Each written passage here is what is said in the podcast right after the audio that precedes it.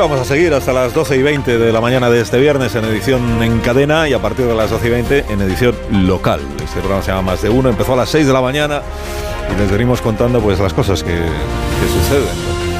Mire, esto a Podemos todavía no se le ha ocurrido, creo, nacionalizar las aplicaciones de citas. Citas. Aquí China va por delante, las juventudes comunistas de Zhejiang han creado un Tinder oficial Tinder del, partido para emparejar solteros y animarles a formar familia. Esto lo cuenta Lucas de la Calo y en un reportaje en el diario El Mundo. Y nos presenta Lucas a Mark y a Kai, que se conocieron en el Tinder del partido. Intimaron, se casaron y ahora han tenido un hijo para dar ejemplo. Además cuenta que las juventudes organizan fiestas multitudinarias para encontrar pareja, o sea, ríete tú de las nuevas generaciones del PP de Madrid y sus listas exclusivas con descuentos para copas y chupitos. Dan causa, un Tinder de las juventudes del partido. Bueno, ignoro si el objetivo de la performance esta verano azul que ayer eh, hizo el Partido Popular era copar espacio en los periódicos, pero al menos la foto ha conseguido que salga, la foto de Semper. Saludo a Borja la foto de Semper ahí en la playa de Mentira de, Madrid. Dos veces la publica el diario El País, por ejemplo, en portada y dentro, en páginas interiores, aunque sea para ilustrar no el llamamiento playero a jubilar a Sánchez, sino el run run interno en el PP por el tema de los pactos. Título del País, malestar en el Partido Popular por el descontrol de los pactos. También saca el país la foto de Pedro Sánchez, entrevistando a su ministro de Agricultura y aclara que es una foto distribuida por el partido porque el PSOE todo lo que está ofreciendo estos días es señal oficial. Señal oficial de la performance del presidente entrevistando ministros, de los aplausos del público cautivo, las fotos las distribuye el partido, en fin, en general todo lo distribuye el partido, porque los periodistas ahí no pintan, no pintamos nada. No ha debido de haber muchas noticias ayer porque la sección de política de la vanguardia se abre con un título que está ahí desde hace cinco años. El título dice, Sánchez alerta de que los pactos del PP y Vox amenazan los avances sociales. Da igual cuando lo leas título que podría servir. Y escribe Fernando Onega en La Vanguardia esta mañana que el presidente se consolida como entrevistador televisivo y que solo le faltan dos detalles. Entrevistar a alguien de la calle y entrevistar a Irene Montero. Y sobre Feijó opina Ónega que la salida al embrollo de los pactos tiene que ser la centralidad, que tiene la oportunidad Feijó de situarse en el centro y que todavía puede hacerlo, que este es el momento de refugiarse en los principios. La razón informa de que el poder económico teme el defecto desestabilizador que tendría Vox en el gobierno de Núñez Feijó. Resulta que los del IBEX 35 están muy pendientes de los pactos autonómicos y detectan una radicalización de los de Abascal. Dice la razón que gente de nivel que ha sido sondeada por Feijóo para el equipo económico no entrará nunca en un gobierno si Abascal es el vicepresidente. Agustín Valladolid hace memoria hoy en su columna de Voz Populi de lo que le pasó a Albert Rivera en 2019, cuando pasó de 57 escaños a 10. Dice, si Abascal insiste en la estrategia de primero las poltronas y después ya veremos, no es descartable que el 23 de julio se lleve una sorpresa como la que se llevó Albert Rivera. El mundo se ocupa hoy de Bouchardet, el capataz de Vox. Bueno, le llama arquitecto, el arquitecto, Jorge Bouchardet. Dice que es el arquitecto de un Vox vertical, escorado al catolicismo tradicional y militarizado. Título de la crónica en el mundo, Abascal rediseña Vox a la medida de la cruzada cultural. A Victoria Prego, el independiente, le parece que está haciendo una campaña ridícula. Dice, nos tratan como idiotas. Y esto va para Bildu, para el PSOE, para Vox y para el PP, por lo de la playa de ayer. A su lado escribe Luis Miguel Fuentes. Dice, en una playa de pega, como un decorado de una atracción de feria de Bob Esponja, con sombrillas que parecían propaganda de Nivea, Borja Semper, descalzo como el tío del bombonelao, nos presentó el verano azul del PP sin el polo que llevaba Piraña en la serie, sin bicicleta y sin cestita. Es que ya si se pone el polo de Piraña y la, cestita, y la bicicleta y la cestita que no estaríamos diciendo. Bueno, en el Heraldo, en el Heraldo destacan hoy eh, algo que le ha dicho María Guardiola, la del PP de Extremadura, a la agencia Golpisa. Le ha dicho, claro que hay un criterio único en el PP sobre Vox. El criterio es que hay libertad para pactar o para no pactar. Acabáramos con el criterio. Y lleva el Heraldo en portada la imagen de un propio, un empleado de las Cortes de Aragón, colocando la urna en la que esta mañana introducirán los diputados el papelito con el nombre que prefieren para presidir las Cortes Autonómicas. Ya sabemos que la presidenta va a ser la de Vox, Marta Fernández, la diputada de Vox. El periódico de Aragón dice que la cuenta de Twitter de esta diputada la que va a ser la nueva presidenta de la Cámara, ha sido borrada.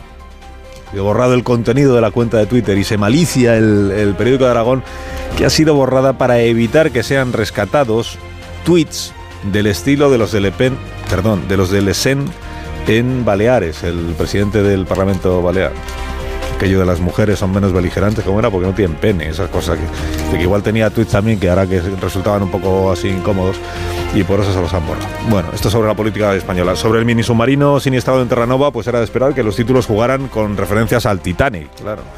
El Titanic vuelve a ser mortal, dice el diario La Vanguardia, ¿no? Esta idea de que es el Titanic el que ha matado a otras cinco personas. Pues ya sabemos que no, pero bueno, cuenta también la vanguardia que uno de los fallecidos, que se llama Narguiolet, 77 años, era tan aficionado a lo del Titanic que había descendido ya una treintena de veces para ver los restos, supongo buceando y que ejercía de director de investigación de la empresa propietaria de los derechos del naufragio del transatlántico. Esto me ha permitido a mí saber, pues es algo que no sabía, que existen derechos sobre un naufragio. Los derechos sobre el naufragio del Titanic que no sé cómo se explotan, pero que ahí están. Bueno, el Wall Street Journal informa de que la Armada estadounidense detectó hace días el sonido de lo que ahora se entiende que fue la implosión de este sumergible y que captó ese sonido con micrófonos submarinos de que dispone la Armada de los Estados Unidos para detectar naves enemigas. Dice el Wall Street Journal que este es un sistema de altísimo secreto. Pues lo sería hasta hoy, porque hoy se ha enterado ya todo el planeta de que tienen eso sembrado de micrófonos. El español y el mundo recuerdan que hace un año se produjo el intento de salto de la valla de Melilla, en el que 23 personas resultaron muertas por asfixia. El español lleva un informe de Amnistía Internacional que sostiene que los hechos ocurrieron bajo jurisdicción española y que dice que en realidad fueron 100 los muertos si sumamos los asfixiados, los heridos que después fallecieron en el autobús en el que los llevaron de regreso y los que fueron abandonados a su suerte en el sur de Marruecos. Hay otras historias, por ejemplo, que en Cádiz está atracado un barco de 200 metros de eslora que transporta 16.000 vacas y que la policía lo está registrando desde hace dos días en busca de droga. Y dicen los agentes, es como buscar una aguja en un pajar. Cuentan también que en una ocasión encontraron la droga escondida en los contenedores de comida para el ganado. Y claro, puestos a imaginar, a veces imaginan que son las propias vacas, las que podrían estar escondiendo la droga dentro de su cuerpo, como si siendo vacas estuvieran ejerciendo de mulas el transporte de la droga. Claro, ¿cómo encuentras entonces ahí el...? Pues en eso está, en eso está. Bueno, a Carlos Boyero le ha gustado una película, no va en portada del país, pero podría ir, ¿eh? le ha gustado. Se llama Una vida tan simple, es una película española de Félix Luis Carret y le ha parecido creíble, inteligente y sutil. Y leo también en el país que las producciones religiosas siempre funcionan, que el público católico no ha dejado nunca de ir al cine, que ha sido un taquillazo un documental sobre monjes de clausura y que hoy se estrena una película sobre Abraham sacrificando a su hijo, que es de los productores de The Chosen Chosen es una serie sobre los discípulos, cuya primera temporada se financió con un crowdfunding. Luego las la siguientes ya pues, han tenido dinero para aburrir porque han sido un gran éxito. Dice que la información que en el IMBD este de Chosen aparece valorada como la segunda mejor serie de la historia por detrás de Breaking Bad. Ah, está ahí votando todos los que la han financiado y todo La segunda mejor de la historia. Va de retro, ¿eh? Menuda blasfemia. Que Dios les perdone. Yo no pienso, ¿verdad?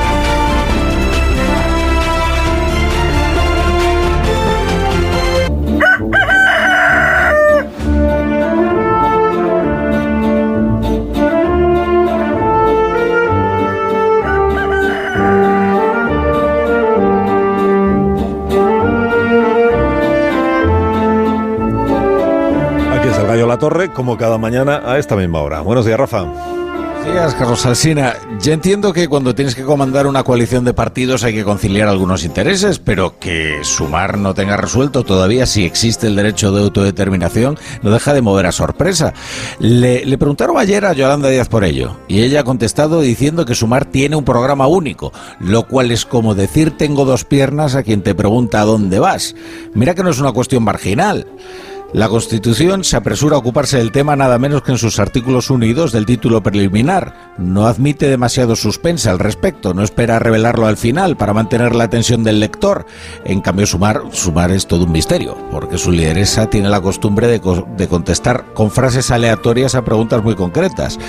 Los comunes esto lo tienen resuelto desde hace años. Los comunes no son independentistas. Se decía en tiempos de Manuel Valls, cuando decidió elegir a Ada Colau como el mal menor para el Ayuntamiento de Barcelona. Ya, pero no es constitucionalista, dice ahora Daniel Sirera, cuando le pide a Colboni que prescinde de Colau en el ayuntamiento para darle el bastón de mando. ¿Qué es sumar?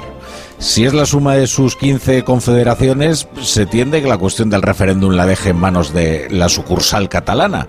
A, a menos que considere que la unidad nacional es algo que compete a todo el resto de partidos de la coalición, en cuyo caso, cuidado, algo habremos avanzado ya en la comprensión del problema. Concluye la torre, concluye. Eh, concluyo que esperemos a que Yolanda Díaz pase por el ratones colorados de Pedro Sánchez para ver si aclara esta cuestión tan crucial, porque si bien sabemos que Sumar no es independentista, todavía ignoramos si es constitucionalista. Que tengas un día estupendo. No me, no me gusta esto de los ratones colorados, ¿eh? porque a mí me parecía, ah, un, gran, me parecía un gran programa, Ratones Colorados. Ah, gran programa. Ignacio Rodríguez Burgos le llama la almorzar. La almorzar. Pero no sé muy bien por qué, francamente. Lo llamamos la persistencia. Es así como de humor y eso, y tiene cosas. Pero Ratones Colorados, Jesús hacía, Jesús Quintero hacía grandísimas entrevistas. Y no es el caso del bueno, adiós Rafa, que tengas buen día. Te escuchamos a las 7. Gracias por madrugar con nosotros. Es, mi trabajo. Adiós, adiós. Tertulia esta mañana aquí en la radio en Más de Uno, donde mí está Ángeles Caballero. buenos días. buenos días. Ángeles, Edu Madina, buenos días Edu. Hola Carlos, ¿qué tal? Buenos días. Javier Caraballo, buenos días. Muy buenos días. Muy buenos días. Y Amón Rubén, buenos días también para ti. Carlos, ¿cómo estás? Bueno, hablo en nombre de Madina y en el mío propio, no lo he consultado con él y ahora igual me dice lo contrario, pero... Eh, yo creo que Edu y yo nos vamos a recusar ¿no? Eh, para el tema de verano azul y de Borja en la playa falsa con las sombrillas de Nivea. A inhibir, dices. A inhibir, sí, sí. sí, estoy de acuerdo. Nos, autorrecusamos ¿no? y nos, eh, nos borramos. Pero no te has recusado a las 8. Bueno, porque no podía, porque no podía, pero a partir de ese momento sí que puedo. Ya has fijado la doctrina a las 8. El, monólogo, ¿verdad? Sí, una recusación un poco pintoresca la tuya, quiero decir. pero estamos de acuerdo, ¿no? En que sí, estamos de acuerdo. Sí, no, yo además es un día de ínsula, era un día de ínsula el viernes, entonces. Eh, además la ínsula también tenía playa. También tenía playa. No era artificial.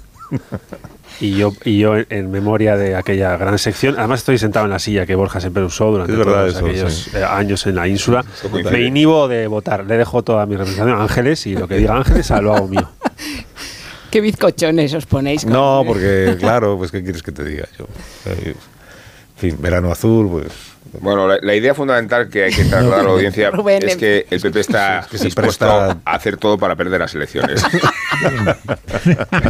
Se lo está proponiendo de todas las maneras, por todos los procedimientos, con todas las ideas, con casi todas las ocurrencias. Y esta es una de las más extravagantes y pintorescas en las que se le veía a Borja muy forzado. A mí, sinceramente, También quiero decir una cosa. Amón es enemigo de la serie Verano Azul. O sea, él dice que es una serie malísima. Y antagonista de la ínsula. O sea, que igual tengo razón también para... que igual también tú deberías inhibirte. Pero me recuso después de haber dicho todo lo que pienso. Recusado estás. ya, solo quedáis Ángeles Caballero y Caraballo. Venga. A mí me parece normal. A mí me parece normal una campaña. Lo que no entiendo de esa campaña es por qué convocan a la prensa a, que vea la grabación en la, en la pista de de, Madrid. Es lo único que no entiendo, pero un anuncio un anuncio publicitario y se graba en estudios, en, en fin, eh, eh, lo normal. de, la parte que, que a mí me me, suscita más dudas, es algo pero que no es nuevo. ¿eh? Tú lo recordabas antes en el monólogo de las 8 y, yo siempre lo repito. Una de las grandes incógnitas con las que seguro me moriré es saber de qué se habla en las reuniones de política durante horas y horas. Porque esto es, es obra de, una de esas reuniones sesudas, tormenta del cerebro, y al cabo dice uno verano azul. Y todo el mundo dice maravilloso. O en el Partido Socialista, ¿no? ¿Qué hacemos? Presidente, entrevista a tus ministros. Y dice, qué, qué brillante, por favor, hagámoslo. Y, eso es lo que, la duda que yo tengo. ¿Cómo, es posible que esas grandes reuniones eh, terminen pariendo estas ideas? Pues con eso me moriré, pero bueno, es así. También el PSOE ayer, muchísimo en redes, los vi con, con algo insólito, ¿eh? reivindicando, y bueno, y hasta Gabriel Rufián, reivindicando Verano Azul con, como, como, en fin, como si fuera Novecento.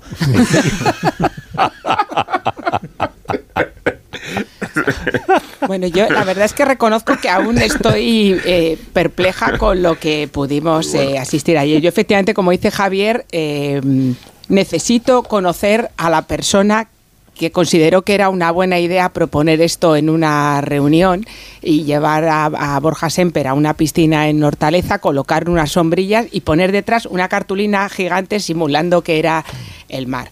Em, si luego ya nos ponemos en el propio Como somos amigos de Borja Semper, queremos pensar que no es él esa persona que ha claro. la... Ah, se parece mucho, ¿eh? Que se ha llevado a sí mismo. el, parecido es extraordinario. Claro, luego... pensar que fue por obligación. Sí, luego esa idea de, de, mm, salir ahí eh, pues con los pantalones chinos remangados, o sea, quiero decir, nadie va así en España y en cualquier otro país a la, a la playa. Tampoco pretendo que salga con manguitos y con unas bermudas, pero nadie va así a la playa. Entonces, Sí, tú. y que luego Borja, tampoco, que, no, que Borja no es de Puerto Llano, que Borja no es de Puerto Llano, que es de Donosti, por si hubiera duda respecto a su familiaridad con el medio. Entonces, a mí me parece una idea, por no hablar, por cierto, y tú lo decías antes, Carlos, que Verano Azul es una referencia no fresquita, precisamente, o sea, han pasado ya Aún unos no gobernaba Felipe cuando estaba Javi Pancho dándole a Y que luego la España, la España que va a la playa, yo esta mañana lo veía a primera hora, se parece muchísimo más a una cosa mucho más reciente, que es el vídeo de Despecha de Rosalía, donde la gente está a la playa llevando bolsas de hielo de la gasolinera, el parchís y el bocadillo y se está quitando la arena de la ducha. Esa es la España que mayoritariamente va a la playa y no va con, con chinos. Pero más allá de esto y el saltito este que dio como en el aire también, fue una mala idea, lo siento, Borja Semper, un abrazo desde aquí. Eh, luego sí me gustaría eh, mm, alguna de las cosas de las que, de las que dijo, la frase esta de esto no es un zoco ni mercadeo, también me llama la atención precisamente cuando lo que uno va a hacer a un zoco es regatear y conseguir una ganga. Precisamente eh, el zoco y el mercadeo con lo que estamos viendo estos días, no solo con el precedente de Mazón en Valencia y lo que eso ha supuesto, lo que trae ahora, ¿no? Estar hablando de porcentaje, esta especie de gobierno al peso o a granel, de dependiendo de qué porcentaje, me parece que eso, esa frase, digo, por quitar un poco esa parte de la, de la risa que creo que nos ha generado a todos. E imagino que al propio Borja Semper, viéndose a sí mismo, también lo habrá Eso déjamelo para un segundo turno. Eh, ahora entramos en el fondo del asunto, más allá de esta cosa muy anecdótica que es lo de Verano Azul. Solo eh, quiero confirmaros, porque de buena fuente me dicen que Borja solo es el portavoz del partido, que no es el creativo. O sea que no. pero el actor principal sí, ¿no? Digo, del spot. No, del, del spot, no, de la presentación del spot. Pero es que hay un spot que no sé si lo habéis visto, que es este que sale gente corriente diciendo pues, pues, que se vaya ya este señor, que se llama Sánchez en una Borja, que se vaya ya, que haga las maletas, hay que votar solo para que no sé qué. Y luego él lo que hacía era presentar el spot y la campaña en este marco incomparable que se creó ayer. Pero bueno, que él no es el creativo, bueno, eso no hay duda. de buena fuente os, os confirmo que no es el creativo. De buena fuente, ¿no? De, muy directa, ¿no? No, no. De, de muy directa, ¿no? En, en, el entorno de... Sí, ya me imaginaba quién iba a ser él directamente. Me encanta, la palabra entorno me encanta. dejadme que salude a Alberto Izquierdo, que es diputado del PAR en, el, eh, en las Cortes de Aragón, diputado que hoy empieza a ejercer como tal en la nueva legislatura en, la, en las Cortes aragonesas, donde sabéis que tiene que constituirse, como cada vez que empieza a funcionar un Parlamento, pues la mesa, esto, por ahí se empieza, ¿no? Y sabemos también que la mesa del Parlamento va a tener una presidenta y el, y el Parlamento como tal, las Cortes aragonesas, van a tener una presidenta que es de Vox, que se llama Marta Fernández, fruto del acuerdo que se eh, alcanzó anoche entre el Partido Popular del señor Azcón, al que aludía ahora Ángeles Caballero, y el señor eh, Nolasco, que creo que es el eh, representante de Vox en la comunidad aragonesa. Y el, el PAR tiene un diputado en esta ocasión en la legislatura, un diputado, en el Parlamento, un diputado que es Alberto Izquierdo. Señor Izquierdo, buenos días. Hola, buenos días. Buenos días y gracias por atendernos esta mañana. Muy bien. Usted, usted interpreta que eh, si hay acuerdo, porque parece que ya está confirmado esto, que hay acuerdo para la mesa del Parlamento del PP con Vox, ¿significa que va a haber un acuerdo también para la investidura? Hombre, yo lo que interpreto es que al final se ha producido el libro de Gabriel García Márquez, Crónica de una muerte anunciada. No te quiero, no te quiero y al final pues nos terminamos queriendo mucho, la mayoría aritmética es la que es y supongo que eso seguirá en, en la evolución y, y, en la constitución del gobierno, vamos, a mi juicio, pero eso lo tendrán que decir ellos que anoche se querían matar políticamente y una hora después pues ya eran muy amigos, ¿no? Menos mal que vino un señor de Madrid a resolver a los aragoneses todos nuestros problemas, porque si no, igual, pues aún estaríamos todos en la duda a una hora y media de la votación. El señor de Madrid es el señor Bouchardet del, partido de Santiago Ascal, ¿no? Efectivamente, volvemos a, a la España en la que todo se resolvía en Madrid, mandan el emisario, el emisario resuelve los problemas y los aragoneses eh, súbditos y, obedientes pues le obedecen. Bueno, pues esto es lo que los aragoneses han decidido, votar. Usted estuvo hablando con el, estuvo hablando, estuvo reunido con el señor Azcón esta misma semana, creo recordar, ¿no? Esta semana o la anterior. Sí. Y esta semana. ¿Y qué le contó? O sea, de, qué hablaron? ¿En qué términos discurrió la conversación de usted? O sea, Azcón, ¿qué plan tenía? ¿Le contó a usted, pues voy a intentarlo primero Vox y si no me sale Vox ya veo qué hago? No, yo con el señor Azcón hablé de, un apoyo a su investidura en base a un acuerdo programático, que es lo que nosotros llevamos pidiendo bastante tiempo. No hemos querido hablar de sillones, sino de qué va a hacer el próximo gobierno de Aragón. Y en el tema de las Cortes es lo mismo. ¿Qué va a hacer la mesa de las Cortes? ¿Cómo va a regular la vida parlamentaria? Pero aquí lo importante solo es quién la preside. Una vez que la presida a quien sea, ya veremos qué hacemos. Pues en el gobierno de Aragón nosotros lo que planteamos es si hay trasvase o no, si se va a ayudar a los agricultores y ganaderos aragoneses o no, si se va a respetar el Estatuto de Autonomía o no, y bueno, pues en esas líneas en las que trabajamos y hablamos con el señor Azcón y nos comprometimos a llegar a un acuerdo programático si es que ellos querían. Eh, y hasta ahí puedo leer porque hasta ahí avanzamos en aquel momento. Claro, pero el, hecho de que Vox, eh, si se confirma, bueno, ya parece que se confirma, que por lo menos un pacto para, para la mesa del Parlamento hay, si, que se supone que va a ser un pacto también para la investidura. Si Vox forma parte de un pacto de investidura de Jorge Azcón, eso les saca a ustedes de la ecuación. ustedes facilitan la investidura de Azcón siempre que no participe Vox también en la operación, ¿no? No, no, para nada. Yo ya dije que a mí me preocupa bastante poco que hagan el resto de los partidos. Nosotros votaremos sí a Jorge Azcón si Jorge Azcón se compromete con los aragoneses y con las cuestiones programáticas que nosotros le hemos marcado. No sé si Vox podrá comprometerse con un no rotundo al trasvase, pero eso lo tendrá que resolver el señor Azcón, que es quien tendrá que encajar las piezas que quiera encajar para hacer un gobierno que pueda representar más a más o menos a aragoneses y aragonesas. Mm.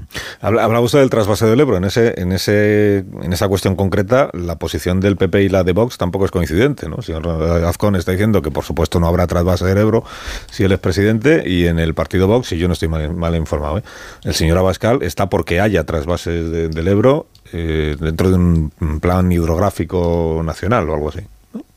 Bueno, pues visto lo visto, si lo dice el señor Abascal, igual sí que hay trasvase del Ebro, pero entonces el Partido Aragonés votará no, mantendremos nuestra, posición, que es la que los aragoneses y las aragonesas nos han dado, y que gobiernen, que hagan un trasvase o que hagan lo, que ellos consideren. Si Vox acepta que hacer el trasvase es una locura económica, política, hidrográfica, pues entonces podremos trabajar juntos. Yo no tengo por qué eh, limitar ni coartar a ningún partido político, porque al final está representado en las Cortes porque alguien le habrá votado.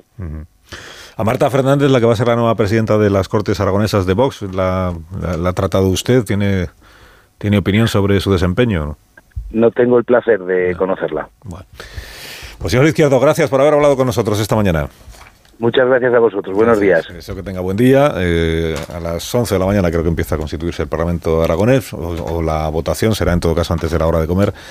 Y salvo grandísima sorpresa a estas alturas ya, pues la señora eh, Fernández será la presidenta del Parlamento.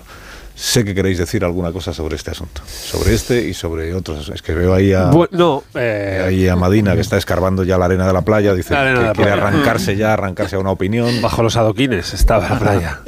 eh, bueno, ya, sé que podemos analizar cada territorio de los que se han presentado estas elecciones eh, autonómicas en sí mismo, porque el panorama político en Asturias pues difiere del Balear y del Balear difiere del extremeño y cada uno tiene para, un, para una tertulia de, de, esta Santa Casa más de uno eh, en sí mismo. ¿no? Pero creo que en todos ellos hay algunas variables compartidas, porque todos hemos analizado estas elecciones con una variable muy potente que tiene naturaleza nacional. Y es verdad, porque eh, fue mucha la, presencia de la política nacional en el debate de las elecciones locales y autonómicas.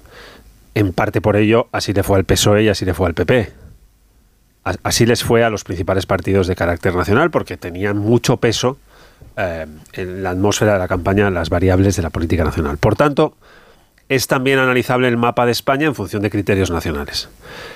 Y aquí es donde yo, entre tanta playa y tanto debate de esta nueva campaña electoral de elecciones generales en la que nos hemos metido, hay algunas cosas que no entiendo. Y la primera es por qué nadie en la calle Génova ordena el tráfico en el PP. Esa es mi primera duda. Lo expresé aquí en los días posteriores al, al diré que sorprendente y y, indescriptible en términos semánticos acuerdo entre Vox y PP en la comunidad valenciana y su espejo un poco de todo lo contrario en la comunidad de Extremadura, ¿no?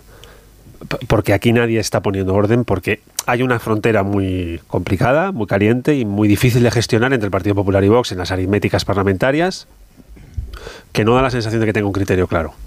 Aragón va por un camino, la comunidad valenciana ha ido por otro, la comunidad de Extremeña ha ido por otro la gran pregunta es ¿por dónde va Alberto Núñez Feijó?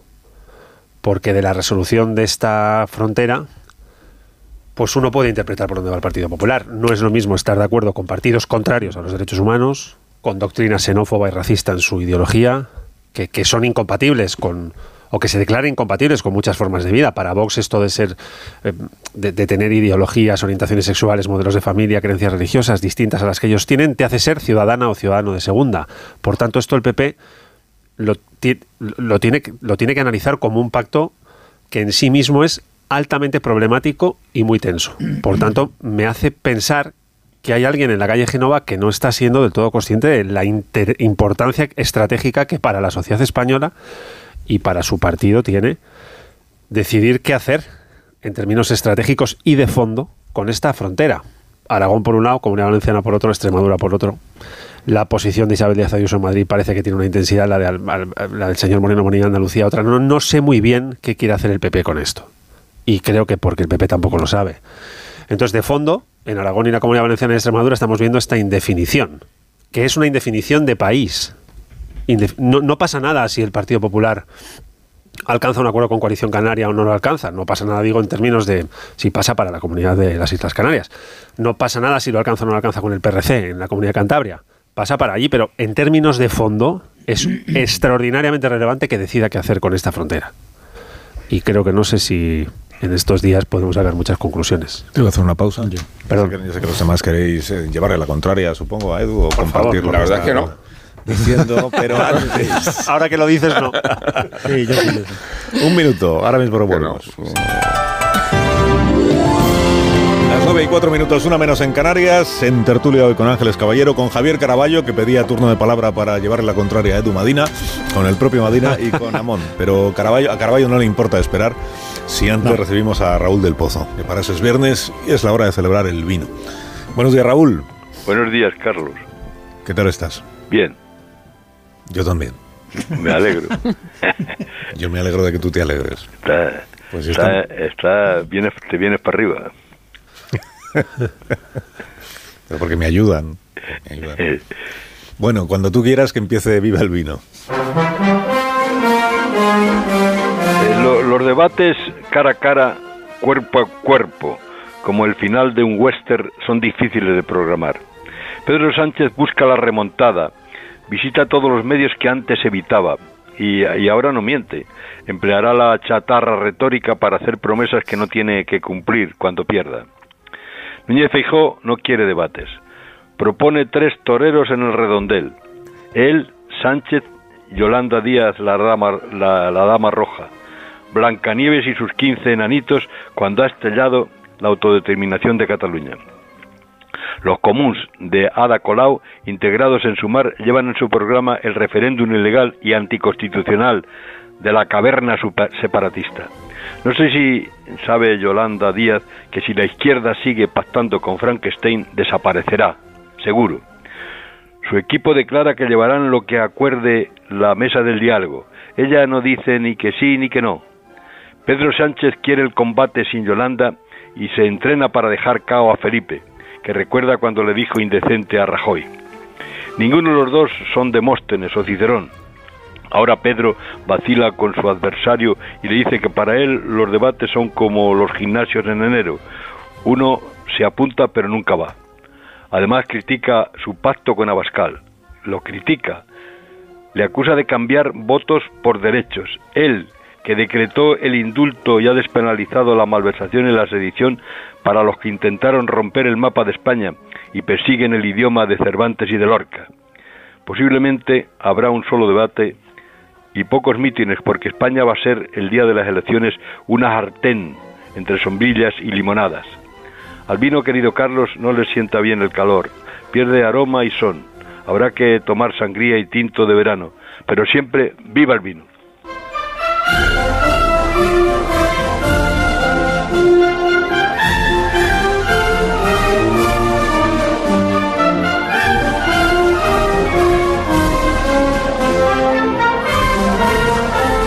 Tengas un fin de semana magnífico, Raúl. Y yo te lo deseo también. Recuerdas a tus perros. Muchísimas gracias. De tu parte se los doy. Adiós, Raúl. Adiós, ha colgado ya. Ha colgado ya, incluso sin invitarle esta vez a colgar. Bueno, pues celebrado el vino, os cuento ya de paso que el Instituto, Nacional de Estadística ha publicado el dato definitivo del PIB del primer trimestre de este año que eleva una décima el dato provisional. Estábamos en medio punto, pues es un 0,6% de crecimiento de la economía española en el primer trimestre de este año 2023. En el anterior creo recordar que habíamos contado antes que fue un 0,2%, o sea que el, el dato es mejor que el del trimestre anterior y luego ya pues a partir de ahí las valoraciones que cada uno quiera hacer dependiendo como siempre de con qué se compare y con quién y con quién te compares. Esto por un lado dato. Ah y por cierto tengo ya el comunicado que acaba de emitir el Partido Popular eh, respecto de lo que por otra parte ya todos sabíamos que es el acuerdo que ha alcanzado con Vox para la mesa de las Cortes de Aragón Dice, son tres párrafos muy rapidito, te lo leo Javier Caraballo antes de escucharte. Dice, el PP de Aragón ha alcanzado hoy un acuerdo con Vox, en realidad lo alcanzó ayer, pero bueno, para la constitución de las Cortes de Aragón. El acuerdo se circunscribe exclusivamente a la composición de la mesa del Parlamento, otorga la presidencia del Parlamento a Vox y la vicepresidencia primera y secretaría primera del Partido Popular. La participación de Vox en la mesa de las Cortes responde a una historia y tradición del parlamentarismo de la comunidad autónoma porque en todas las legislaturas, excepto la constituyente, el tercer partido con mayor número de votos ha obtenido un puesto en dicho órgano y por tanto la composición de la mesa es fiel reflejo de la mayoría del cambio salida de las urnas en las recientes elecciones. Del mismo modo termina, los representantes de ambos partidos, PP y Vox, van a constituir una mesa de trabajo para explorar las posibilidades de alcanzar un acuerdo basado en un programa de cambio avalado por el inapelable resultado electoral. O sea que de momento lo que está ya pactado y lo que ya se va a hacer efectivo esta mañana es que Vox preside el Parlamento de, Aragón con el apoyo del Partido Popular y a partir de ahí crean una mesa de negociación para ver si se ponen de acuerdo en la investidura de Jorge Azcón. ¿Cuánto durará la negociación? Pues lo ignoro por completo. Pero que igual no termina hasta después ya de las elecciones generales. Bueno, habíamos escuchado a Madina eh, y Javier Caraballo quería llevarle la contraria y luego Ángeles Caballero pues le puede llevar la contraria a Caraballo. yo a los dos. y a los dos. bueno, no, es por esto que, decía Madina, que, que, lo repiten eh, mucho, ¿no? Que creo que Amón también, ¿no? El PP lo que tiene que hacer es poner orden. ¿Y qué es poner orden, según ellos? El PP lo que tiene que decir es o lo pactamos todos con Vox o no pactamos nada con Vox. Pero es que puede resultar, a lo mejor, que el PP lo que no quiere es precisamente eso. Yo estoy convencido de que eso, por ejemplo, es lo que quiere Pedro Sánchez, que el PP dijera, vamos a pactar con Vox en todas partes y además le vamos a dar las consejerías de educación y de igualdad. Y entonces vosotros diríais, este es el PP, así de claro me gusta, que pacte siempre con Vox. Pero es que a lo mejor no es eso lo que quiere el PP.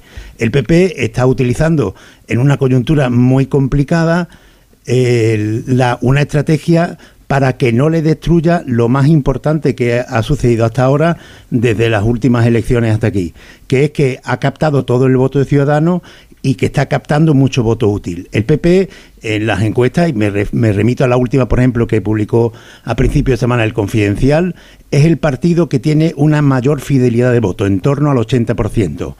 En el PP, en el PSOE, la fidelidad de voto se reduce al 60%. Es decir, hay un 40% de la gente que votó al PSOE en las últimas campañas que está dudosa o que piensa no votar al Partido Socialista. Y en Vox ese mismo porcentaje es del 70%. Hay un 30% de votantes de Vox que no quiere votar a, Vox o que puede no votarlo.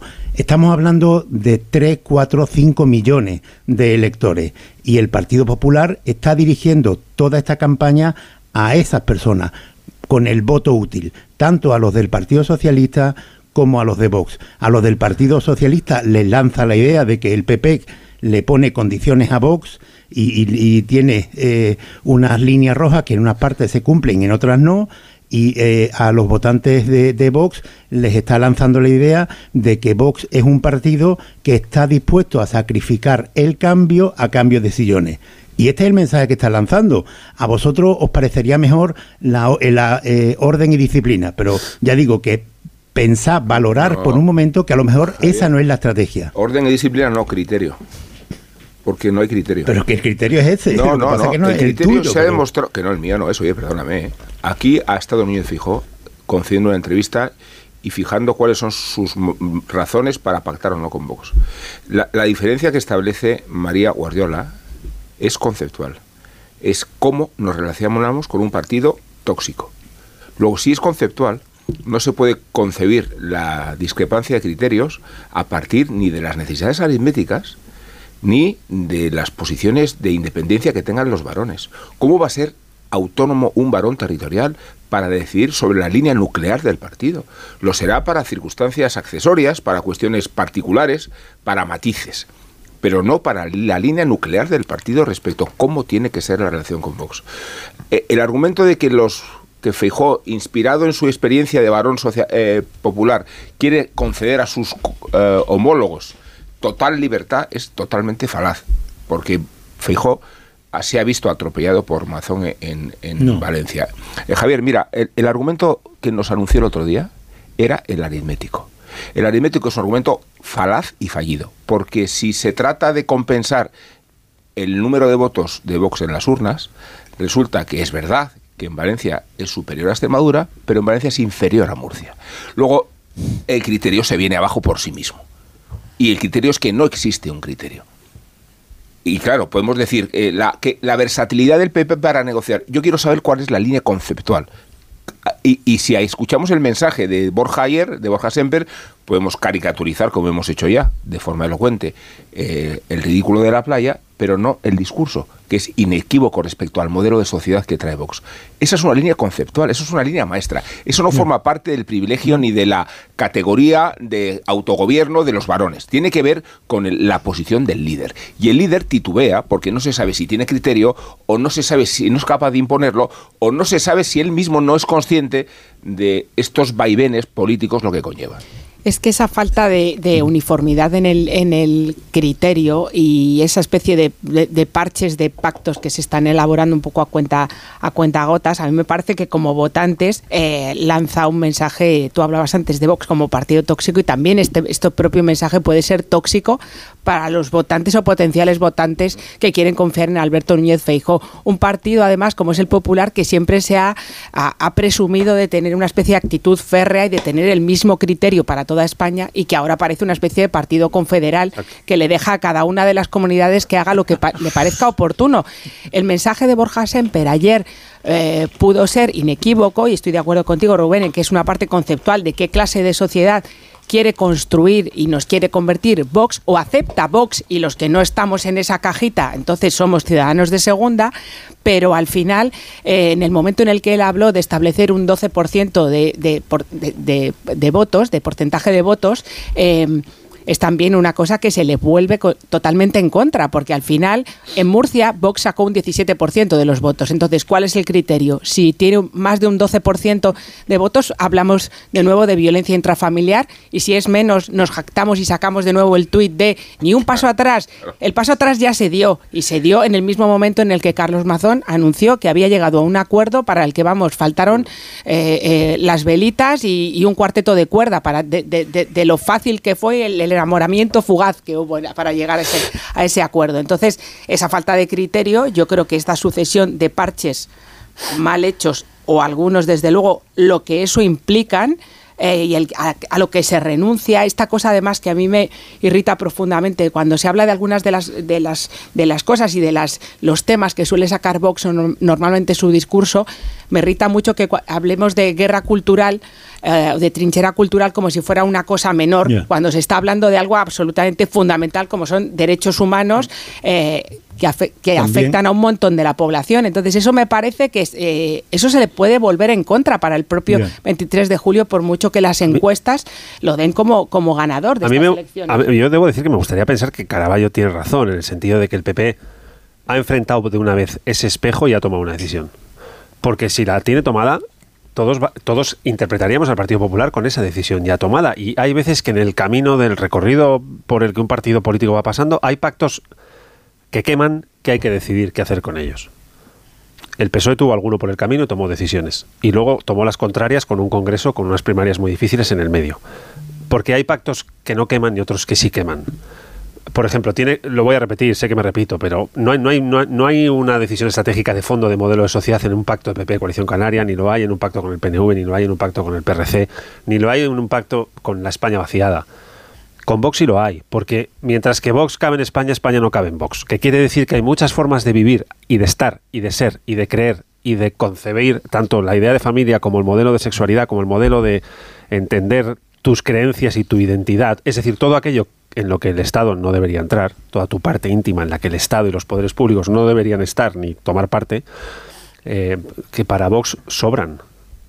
Es que para Vox sobran, no caben en España. Por tanto, eh, la decisión de pactar o no pactar ahí tiene implicaciones trascendentes en nuestro modelo de sociedad que el PP tiene que decidir qué hacer con ellos, si son un pacto más o si son un pacto que no deben eh, meter en su brújula. Por ejemplo, en la CDU alemana ha mm. sido siempre un modelo a imitar para el Partido Popular en España, como el SPD durante muchos años o fue para el PSOE en, los 20, 30 primeros años del recorrido democrático español. La CDU alemana ha decidido que no pactará, dando igual a qué porcentajes llegue Alternativa por Alemania, que es el equivalente a Vox en España, con las implicaciones que tiene dentro del mapa alemán a diferencia del español, pero el equivalente, en ninguno de los escenarios y en ninguno de los casos.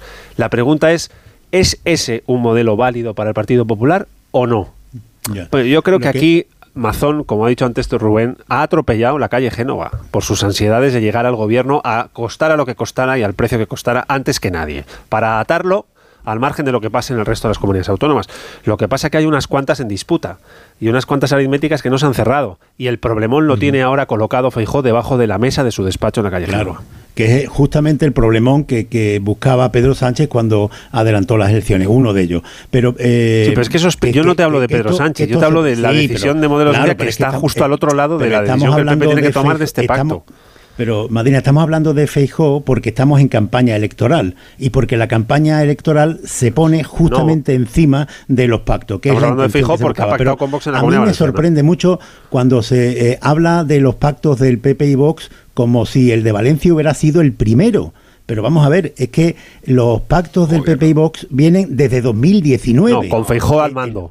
No, vamos a ver. Con Feijó al mando pactos Ahí estaba un señor que se llamaba Pablo Casado. Eh, ¿eh? Con Andalucía, eh, que hubo un pacto de legislatura y posteriormente un pacto en Castilla y León, sí, en Castilla y León, que entraron en el gobierno. En Andalucía, Rubén, se pactaron cosas muy parecidas a las que se están pactando en Valencia. De, por ejemplo, se, se creó un teléfono de violencia intrafamiliar que sigue funcionando. Las cosas que pactó el PP con Vox en, en la legislatura anterior salvo que me esté equivocando, no se han cambiado porque al final terminan siendo, en fin, pues ellos hablan de violencia intrafamiliar, se puso un, teléfono de violencia intrafamiliar de la misma forma que seguía funcionando el teléfono de violencia de género, con la eh, única relevancia que al cabo de un año se hizo eh, la estadística y el teléfono de unidad intrafamiliar recibía dos llamadas al día y el, el teléfono de violencia de género recibía más de 100 llamadas al día y siguen funcionando los dos. Y no ha pasado nada. no ha pasado absolutamente nada. Eh, y, no, pero mientras, mientras, mientras los pactos con Vox se, se, reduzcan en lo que eh, se refiere a violencia de género, a los tres asuntos fundamentales de violencia de género, inmigración y los derechos del colectivo LGTBI, si ahí el PP, a pesar de que pacte con Vox, no da un paso atrás en la política, a mí me, me tiene que parecer irrelevante que haya cafres en Vox, porque tú lo que no le puedes pedir al mm. pacto del PP con Vox has escuchado el discurso eh, elimine del presidente de la Cámara Balear. ¿Tú, has escuchado eh, los antecedentes del presidente de la Cámara Balear. O sea, yo tengo que confiar en que los, las bestias de Vox se van a domesticar cuando tocan el poder. Y, has utilizado el antecedente de Castilla y León. Fíjate, tuvimos una, discusión con Varela, ahora no está y por tanto no es cuestión de, de, poner aquí cómo fue el partido, si era el último gesto de Pablo Casado o el primero de Núñez Fijo. Eh, y, yo decía que era el primero de Núñez Fijo y, y, y Varela decía que era el último de Casado. Me da igual. La, la, cuestión es que creíamos, creíamos que ese antecedente Fijo lo observaba con suficiente distancia como para no adoptarlo como el modelo de cogobierno, que es la diferencia, Javier. El cogobierno, concediendo consejerías de seguridad, de cultura, de educación, que son las líneas maestras por las que este partido se desarrolla. Luego no es accesorio no es accesorio, es formar parte del co-gobierno. Y es nuclear. Por eso digo que esperábamos una reacción de ese Partido Popular en la misma línea que aquí ha descrito tantas veces Borja Semper o en la que Núñez Feijó admitió y, y, no las contradicciones y vaivenes que se están derivando del descontrol de la gestión de los acuerdos un varón no tiene autonomía, insisto, para decir la línea nuclear de tu relación con Vox. Esa es una línea estructural que tiene que marcar el partido desde Génova y no vale atribuirla a las libertades de las varonías. Y luego en, todo esto también se nos olvida lo que está ocurriendo en Vox, que me parece también que es bastante eh, significativo porque dentro de Vox se está librando una batalla importante en la que se está desplazando eh, eh, al sector más liberal o ultraliberal desde Iván Espinosa de los Monteros y está entrando el sector de, de, Jorge Buxade que es el que, eh, lleva la voz cantante en todo. En y eso te tranquiliza, ¿no? Que están, no, no, no. La, influencia del más radical es lo que nos tiene que tranquilizar a todos. No. es que hablas tú de cómo se modera Vox y utilizan como negociador al más radical de todos. Que esto es lo que explica además que el, PP esté, que el PP esté marcando distancias con Vox en todos los acuerdos. Y con respecto a Alemania, claro, pero, es que, pero es que el problema es que el problema es que vivimos en España y en España el PP o pacta con Vox o solamente puede pactar con, con, algún, como en, Cantabria. Cuando puede hacerlo con otro partido que no sea Vox, como ha ocurrido en Cantabria, lo hace. Pero cuando eh, no puede hacerlo, pues, eh, en fin, es que el, bibloquismo es el bibloquismo. Y, esto es lo que hay en España. Pero si hablo, puede es que hablamos de los límites del acuerdo. Eh, tiene que haber Pero es que puntos de apoyo. acuerdo, Rubén, se llaman investidura y cogobernar. ¿Qué te parece ese límite, Javier? ¿Qué te parece? De, colaborar una investidura a, a cogobernar, a llevar las consejerías de educación, de cultura y de seguridad. Eh, es que los límites del acuerdo están. No, los límites del acuerdo se han roto todos en, Valencia. Con, con un entreguismo patético. Es lo que ha sucedido. Bueno, en fin. Y por cierto, las palabras importan. O sea, esto de que diga, aunque digas, Javier, que hay dos líneas telefónicas que conviven y que no pasa nada, a mí sí me parece que pasa que hablemos de violencia intrafamiliar en vez de hablar de violencia machista o violencia de género. Sí me parece. Llevamos 1.206 mujeres asesinadas desde el 1 de enero de 2003. Eh, me parece suficientemente importante. Bueno, y, una cosa solo, y hablas de Sánchez. Solo, Mira, eh, cuando, tú me pongas, mira, eh, cuando tú me digas, mira, aquí en esta comunidad el PP ha suprimido todas las políticas de violencia de género y las ha sustituido por violencia intrafamiliar. Cuando me digas, mira, esto ha pasado aquí, les digo, tienes razón. Mira, la entrevista de Carlos del otro día a Sánchez eh, contenía dos preguntas, una casi al principio y otra casi al final. La primera es, ¿cuánto ha fomentado, ¿cuándo ha fomentado usted a través de la polarización eh, eh, la fuerza de Vox? ¿Y por qué si Vox es un partido tan peligroso usted no colabora en las instituciones para bloquearlo? Bueno, pues ahí tienes la factura que tiene que pagar Sánchez. Pero si Sánchez no hace una distinción y no asume una responsabilidad tanto en la polarización como en la posibilidad ahora de apoyar al PP pasivamente, tendrá que ser el PP el que marque, una diferencia que nos tranquilice, ¿sabes? Bueno, objeto, pues, a, lo, un poco chulo, a lo que ha dicho a lo que ha dicho Caraballo, eso de que el PP solo puede pactar con Vox, que no es verdad. El PP ha pactado eh, con Ciudadanos. Lo que pasa es que ahora Ciudadanos pues está como está. el PP acaba de pactar con Coalición Canaria, acaba de pactar con el Partido Aragonés Regionalista. Es justamente, justamente, lo que he dicho, Arcina. Ha pactado o estaba pactando con el PAR en, Aragón. Con Teruel existe, está intentando pactar en Aragón. Que sí, pero no le llega la mayoría, no le llega la ah, mayoría. Esa es otra estoy Diciendo, eso es otra cosa. Estoy diciendo que, que pues allí donde el PP te tienen que llevar a sacrificar gobiernos. He dicho lo contrario, al fin, ha dicho que allí donde puede pactar el PP con un partido que no sea Vox, lo hace.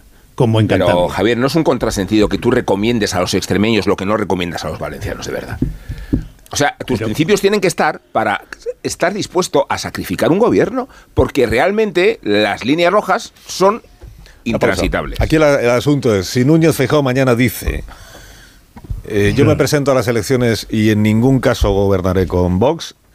¿Eso hace que los votantes de derecha en España se vayan todos a Núñez Feijó o no confía en eso el señor Núñez Feijó y por eso no lo dice? Yo creo que se irían en, vamos, saldría ganando Fijo. Pero él no lo debe tener claro, porque si no entiendo pues que, pues, Por eso he explicado antes que, que todo esto, toda esta, eh, esta indecisión eh, eh, a lo que se dirige es al 40% de votantes del Partido Socialista en las últimas elecciones que tiene claro que no va a votarlo o que no tiene claro votarlo y al 30% de los votantes de Vox. Pasa que el, análisis de la realidad... 4 o 5 millones va dirigida la política que se está haciendo Pasa que el análisis de la realidad, Javier, se puede interpretar en términos de estrategia de partidos, que es como lo haces tú, o en términos de modelo de país, que es como lo hacemos aquí unos cuantos. Y yo lo, yo lo propongo como lo que veo. Y lo que veo es que hay un modelo de país en juego al margen de a quién le vaya bien, mal, en la estrategia de uno, el pacto de otro. Hay un modelo de sociedad en juego. Y me parece que el PP está jugando en una frontera que como se descuide le va a explotar en la cara. Un minuto. Esto, Madina, se resume en que eh,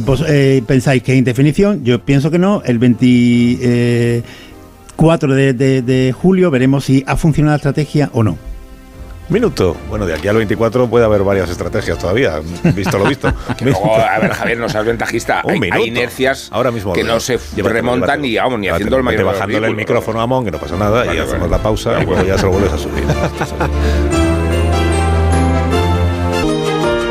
26 minutos serán las 10 de la mañana, una hora menos en las Islas Canarias. Que no paráis de hablar de Feijó y del PP y de Vox, pero yo tengo otros asuntos que plantearos. Por ejemplo, lo de la autodeterminación, que es un clásico de nuestra vida pública, de nuestro debate, claro, porque es, es un tema tan permanente y tan presente que los partidos tienen que tener una posición también respecto de esto que el independentismo llama derecho a la autodeterminación y que el soberanismo también lo hace. La diferencia entre el soberanismo y el independentismo, como ya hemos explicado aquí mil veces, es que los independentistas mm, reclaman su derecho a, autodeterminarse porque quieren independizarse del resto de España.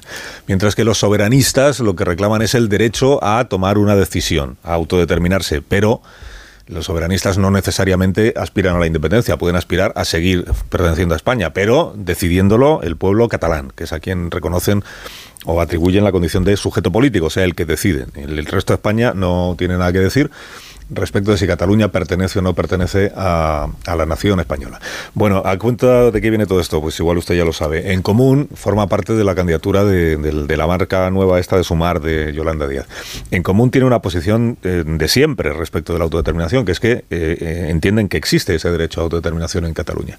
En el año 2019 en común se presenta a las elecciones generales con un programa, uno de cuyos apartados dice Estado plurinacional y derecho a decidir, en el que se explica que en común eh, se reconocen las tradiciones políticas del catalanismo popular, que defiende los derechos sociales, etcétera, que tienen como horizonte, como meta final, la transformación de España en un Estado plurinacional, el reconocimiento de Cataluña como una nación y de su derecho a la autodeterminación.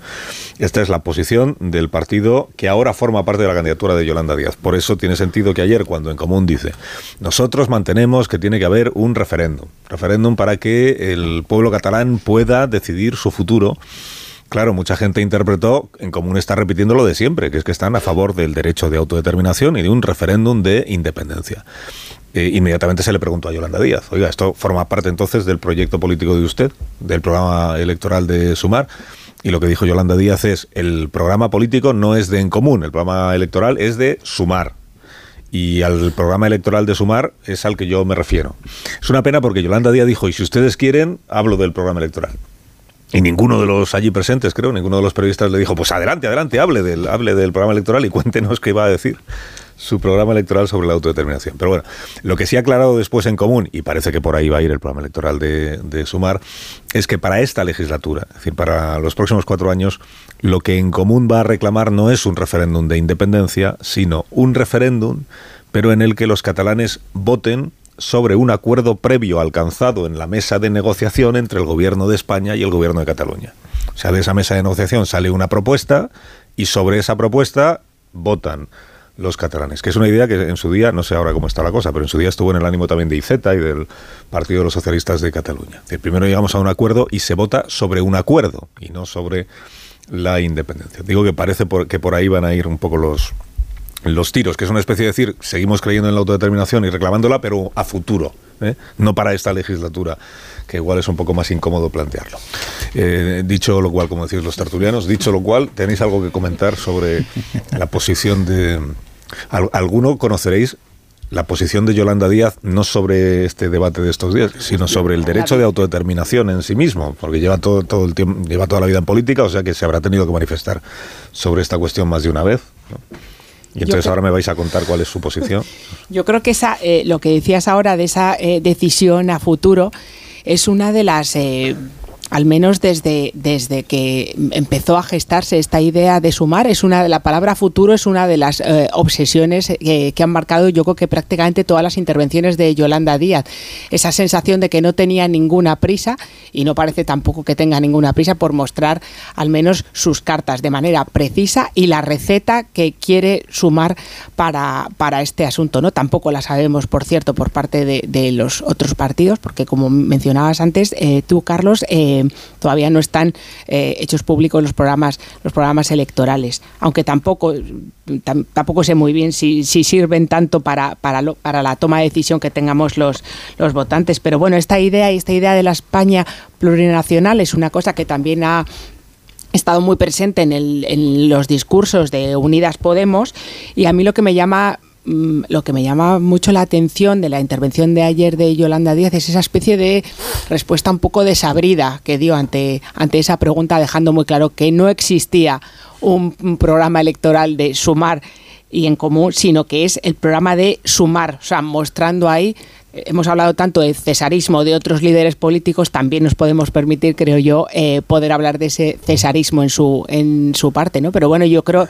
mí me resulta muy complejo, eh, y ya la definición que has dicho de la propuesta de llegar a un acuerdo y tal, me resulta un poco complejo la idea de la, de, la autodeterminación o la independencia de Cataluña no me agrada en exceso, menos además sin contar con los que no vivimos en, en Cataluña, pero entiendo que este tema y más con una mesa de negociación que está en un punto muerto o, o, hibernando, pues, eh, pues me resulta complejo esta, esta idea y cómo, cómo la va a tejer y la claridad de su opinión que hasta ahora en muchos otros asuntos Yolanda Díaz ha intentado hacer una larga cambiada.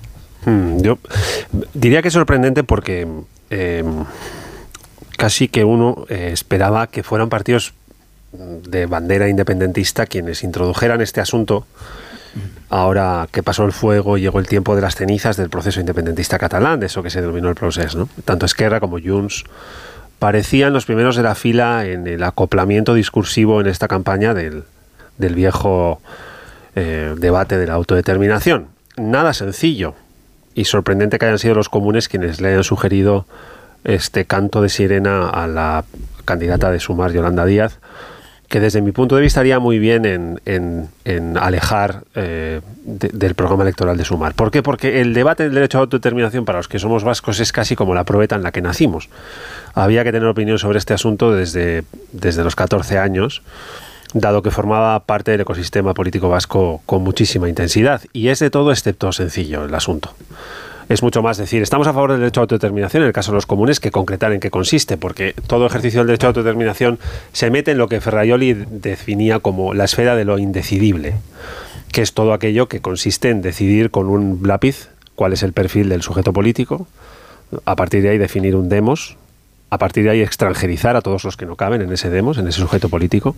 Por tanto, construir en el propio, eh, en el propio proceso de definición del, del, proceso de autodeterminación una identidad nacional y por tanto de nuevo extranjerizar a todos aquellos que no caben dentro de la estrategia eh, de quienes lo plantean, de ese campo de la identidad nacional, y a partir de ahí elaborar como proceso de construcción nacional un, un, proceso divisivo entre los que sí y los que no deciden que se tiene o no se tiene derecho a la construcción de un Estado propio.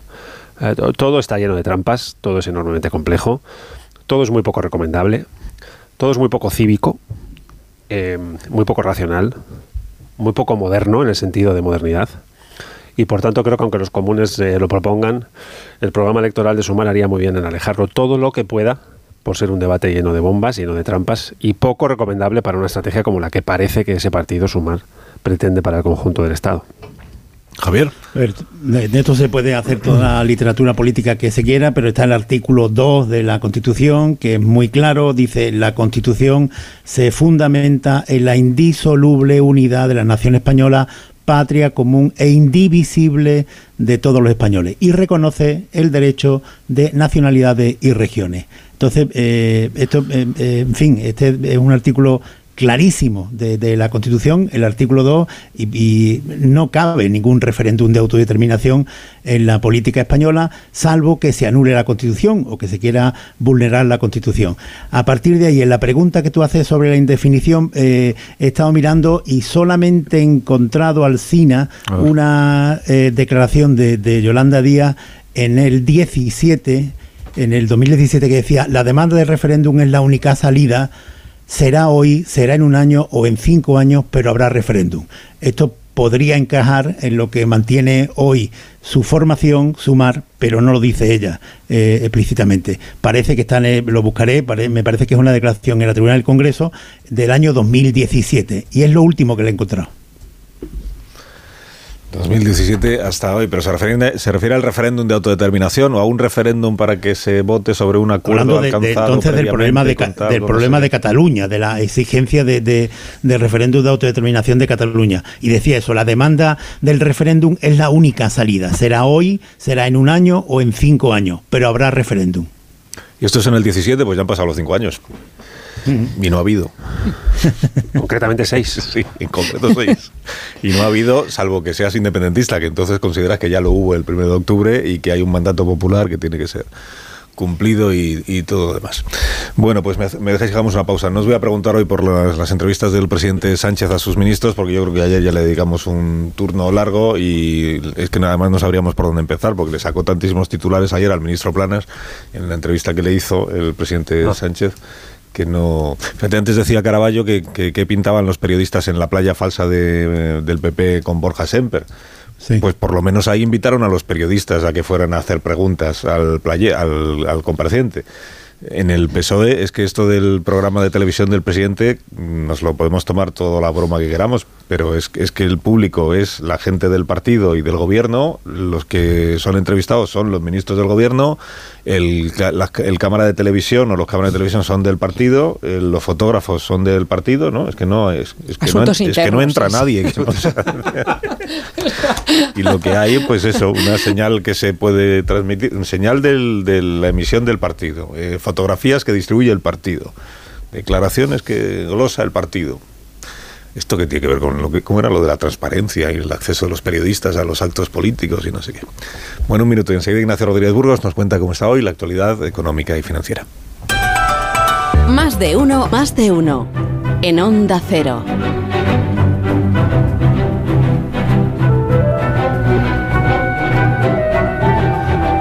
Buenos días, Ignacio Rodríguez Burgos, ¿cómo estás? Hola, ¿qué tal? Muy buenos días. La actualidad económica y financiera de este día, ¿por dónde pasa? Pues pasa por los últimos datos del PIB del primer eh, trimestre, los datos, digamos, en definitivos. Conocíamos el avance, que era 0,5, ahora con estos datos hay una revisión al alza en el primer trimestre del 0,6% de crecimiento, que en tasa interanual se queda en el 4,2%. En un país con un 13% de tasa de paro, pues me fijo en el empleo y según estos datos se han creado 426.000 empleos a tiempo completo, pero en horas trabajadas seguimos por debajo del cuarto trimestre. Eh, aunque aumentan, pues eh, seguimos por debajo. El consumo de los hogares en tasa intertrimestral cayó un 1,3%, un 1,3% abajo. También baja y retrocede el gasto público. Entonces, ¿dónde se fundamenta la recuperación? Pues se fundamenta especialmente en la demanda externa, en las exportaciones, que crecen un 5,7%, y también en la inversión, un 1,8% arriba. El gobierno, con estos datos, dice, destaca que es el país de la Unión Europea que más sube y también que se recupera el nivel prepandemia. Un nivel prepandemia que hemos tardado tres años en recuperar y junto con Chequia pues hemos sido mm, los últimos en recuperarlo debido a nuestra estructura económica y a que aquí el PIB pues se derrumbó más del 10% durante la COVID. 11 y medio el año 20, y medio, sí. caída. Fue, fue tremendo pues debido a, también a que nuestro peso en el turismo, el turismo es muchísimo más alto que en el PIB que en otros países y cuando se hizo el confinamiento aquí no se vio una maleta ni un avión aterrizar ni despegar, vamos, aquello fue tremendo. Gracias Ignacio. Nada. Que tengas un día estupendo. Un abrazo fuerte. hasta el próximo lunes aquí estaremos de nuevo. ¿Quieres indultar a alguien en esta bonita mañana? bueno, pues tiene unas razones para abominar de verano azul, incluso sus motivos. no. incluso sus motivos para haber celebrado. esto. Para haber celebrado la muerte de Chanquete.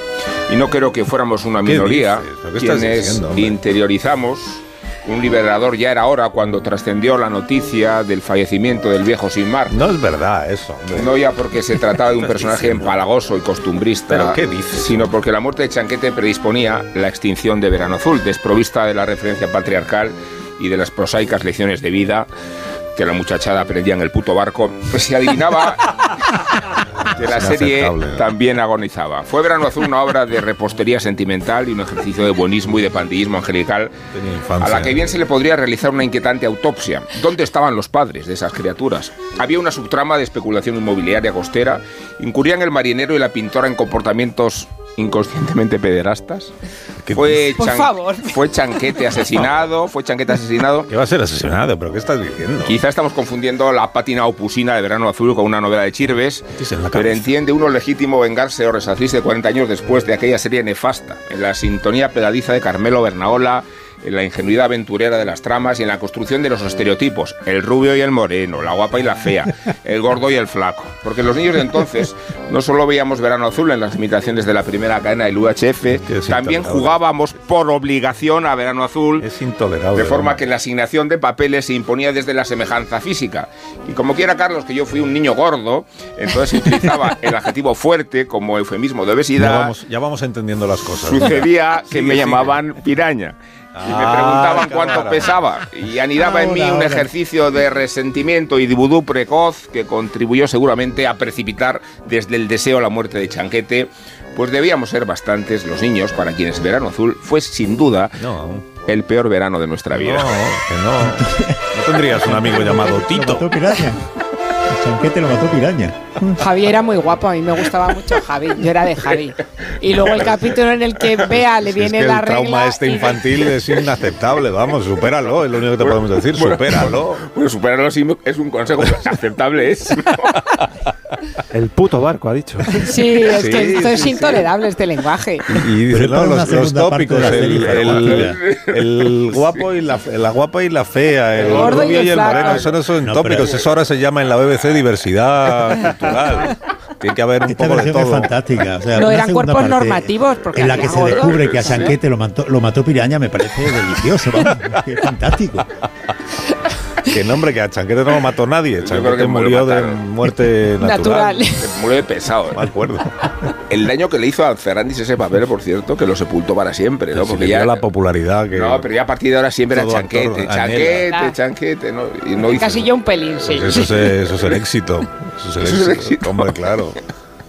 Pues como pasa con Marlon Brando. ¿Quién, es? Pues Corleone. como, pasa con Marlon Brando. Pero es que igualito, vamos. El ejemplo perfecto. Igualito, de verdad. Yo no, no había caído. ¿eh? Ahora y tampoco te gustaría Pipi Calzas Largas, claro. La están reponiendo en film. Sí, la ponen en film. No me atrevo a verla, ¿eh? Pues es muy, tierna, es, muy tierna, es muy tierna. Lo hice con Mazinger y me equivoqué. Tierna. Ahora, si te estás preguntando dónde estaban los padres de Verano Azul, ¿dónde, ¿dónde estaba el padre de Pipi? Bebiendo. Estaba bebiendo para soportar el verano en Nerja. ¿Dónde estaba el padre de Pipi Calzas Largas y cualquier familiar de Pipi que nunca se ha aparecido por allí? En las vacaciones con niños. Que nos tenemos que ir. Me extraña. Que Marisol Parada os quiere regalar unos Callahan para que disfrutéis de este día. Y mira, ahora os traigo además de rebajas. Puedes encontrar las rebajas de Callahan en callahan.es, tu calzado de verano favorito.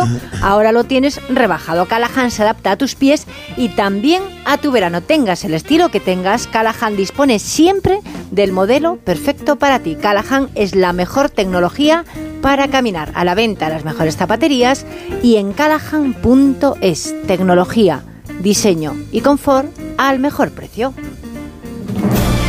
Pues os deseo que tengáis un día estupendo y un gran fin de semana. Adiós Ángeles Caballero, que lo pases muy bien. Muchas gracias. Y vas a disfrutar de la noche de San Juan en algún sitio donde hagan rituales de esos que te gustan. Como cumpleaños, de Nerja. hecho. Cumpleaños. O sea que... Nerja a, a celebrar la noche de San Juan, que es lo suyo. Bueno, supéralo, de verdad, supéralo ya. Adiós Madina. Gracias, Hasta Carlos. el próximo día. Adiós Caraballo, que disfrutes muchísimo de... Muy buenos días. Te bañarás en, en la playa de madrugada, ¿no? Para celebrar el día de San Juan. No, me voy con Borja. No, pues que van a hacer allí en la playa del vóley y esta. Y van a hacer una Playa cosa al de Pepe allí esta noche. Oye, tampoco Con se las ensañéis con Borja. No, es majo. A veces, uno, a veces uno tiene que hacer cosas que le toca hacer. pues, Llegas ¿no? y te, te regalan un balón azul y una sombrilla azul para el verano. Y ya después vota lo que quieres. Adiós, amor. las. Adiós. Con tal de que sea un partido popular, pues Las vota lo que quieres. noticias. Las noticias.